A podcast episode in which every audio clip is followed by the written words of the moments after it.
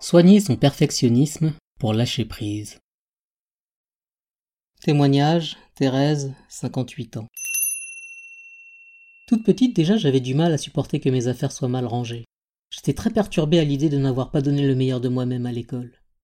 Je voulais à tout prix plaire à mes parents, très sévères et malhabiles lorsqu'il s'agissait de montrer un peu d'affection à leurs enfants. J'étais une petite fille très anxieuse. Aujourd'hui, je n'envisage pas de partir travailler sans avoir fait le tour de toutes les pièces de la maison. Je passe en revue chaque détail, tout doit être impeccable. Au travail, c'est pareil. J'aime que mon bureau soit parfaitement rangé. J'estime que cela donne une image positive de moi, à tel point que cela me cause des soucis dans mon rapport avec mes collègues. Ils sont exaspérés par ma maniaquerie. Ils m'ont fait comprendre plusieurs fois qu'il était difficile de travailler avec moi. Je me fixe des objectifs de perfection, c'est plus fort que moi. Cette tension permanente faite d'auto-obligations fictives m'épuise. Être perfectionniste demande beaucoup de temps et d'énergie, et m'en laisse peu pour des activités de détente, des activités gratuites, comme aller au cinéma ou simplement flâner. J'en oublie de penser à moi, à mes envies profondes enfouies sous des listes mentales de choses à faire. Souvent mes enfants et mes amis regrettent que je ne sois pas plus disponible pour eux. Ils sont attristés de me voir toujours si fatigué, si tendu.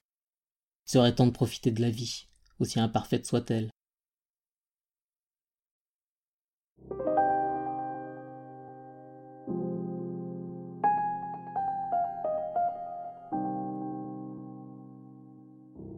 Le perfectionnisme est un trait de caractère qui naît des angoisses issues de l'expérience de chacun.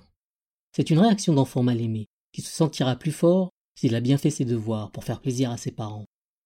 Ils cherchent de cette manière leur intérêt et leur amour. On existe alors non pas pour ce que l'on est, qui nous semble méprisable, mais pour ce que l'on fait, les efforts que l'on fournit, notre mérite. Et c'est le même schéma qui se reproduit tout au long de la vie. En tentant de se rassurer par une profusion d'activités, on laisse peu de temps aux pensées intimes, aux doutes. Une femme qui fait chaque matin le ménage du sol au plafond n'a guère le temps de se pencher sur des questions existentielles. De là naissent la plupart des tocs, dans les cas extrêmes. L'hyperactivité focalisée sur des détails permet de couvrir le grand vide, les interrogations, la solitude, ce qui est pourtant essentiel. Un perfectionniste, c'est aussi quelqu'un qui cherche à se valoriser par ses actes prétendument parfaits. Maison impeccable, zèle et heures supplémentaires au travail, etc. Le perfectionniste a souvent appris à l'être face à une certaine pression sociale, à cause de préceptes selon lesquels il faut être une bonne ménagère, par exemple. Si on ne s'estime pas très intelligent, on pourra toujours avoir le mérite d'être laborieux. Le perfectionnisme est en quelque sorte une manière de s'imposer par la force quand on n'a pas d'estime et de confiance en soi. Pour combattre son perfectionnisme et enfin lâcher prise, il faut commencer par effectuer pour soi-même de petits exercices écrits assez facile car moins engageant. Au début de chaque journée, notez sur un carnet prévu à cet effet vos objectifs de la journée. Ils ne seront ainsi plus seulement mentaux, mais fixés par écrit. Vous ne pourrez donc plus en changer au fil de la journée pour de plus difficiles encore.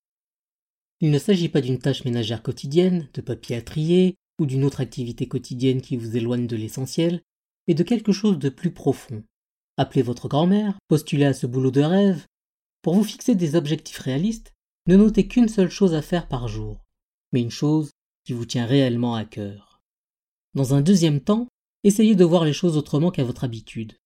Plutôt que de vous tourner vers ce qui est encore à accomplir, donc anxiogène, revenez souvent sur ce qui est déjà accompli. Feuilletez votre carnet et admirez tous les objectifs barrés d'un trait lorsqu'ils ont été atteints. Alors, pas si mal. Petit à petit, jour après jour, vous aurez déplacé des montagnes sans vous en apercevoir. Cela vous permettra sans doute de regagner un peu d'estime de vous-même. Non, vous n'êtes pas seulement une personne perfectible à qui il reste une foule de choses à faire, mais vous êtes aussi cette personne qui a déjà accompli toutes les choses écrites de ce carnet. Déjà un peu plus sûr de vous, vous pouvez maintenant commencer à apprendre doucement à être moins parfait. Lancez-vous de petits défis pratiques, réalistes bien sûr, mais vous serez bien entraîné par l'exercice précédent. Par exemple, à la maison, laissez le linge s'accumuler, achetez des plats surgelés, ne rangez pas derrière chacun des membres de la famille, vous vous rendrez assez rapidement compte que les conséquences ne sont pas aussi dramatiques que vous l'imaginiez, voire qu'il n'y en a aucune. Ne faites pas les choses, attendez que d'autres s'aperçoivent que le chien n'est pas sorti aujourd'hui par exemple, attendez sans le dire bien sûr. Que votre entourage prenne naturellement en charge les tâches nécessaires au bon fonctionnement de la famille. Au travail, Déléguez en vous interdisant de repasser derrière. Vous vous apercevrez bien vite que vous n'êtes pas pour cela une personne mauvaise et que vous pouvez faire confiance à ceux qui vous entourent. Il ne se passe rien de grave. Mieux que cela, vous avez du temps pour vous, pour vous retrouver, au calme. Vous pourrez ainsi vous consacrer à ce pourquoi vous êtes là. Et si vous abandonniez maintenant votre perfectionnisme dans vos relations avec les autres Faites l'exercice de ne pas anticiper les besoins d'autrui. Vous vous rendrez vite compte que ce que vous imaginiez n'était pas justifié, ou était exagéré. Vous vous sentirez moins redevable envers l'autre, et vos relations en seront apaisées.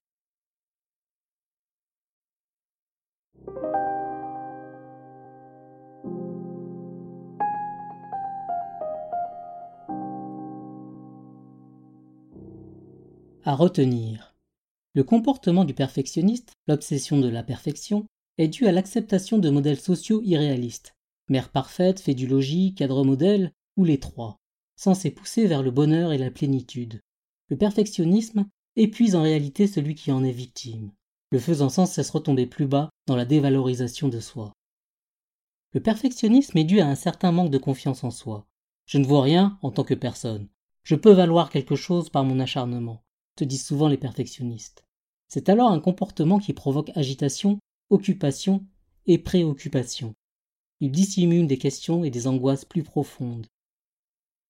Heureusement, l'obsession de la perfection se soigne assez facilement, en formulant des objectifs quotidiens réalistes et non effrayants.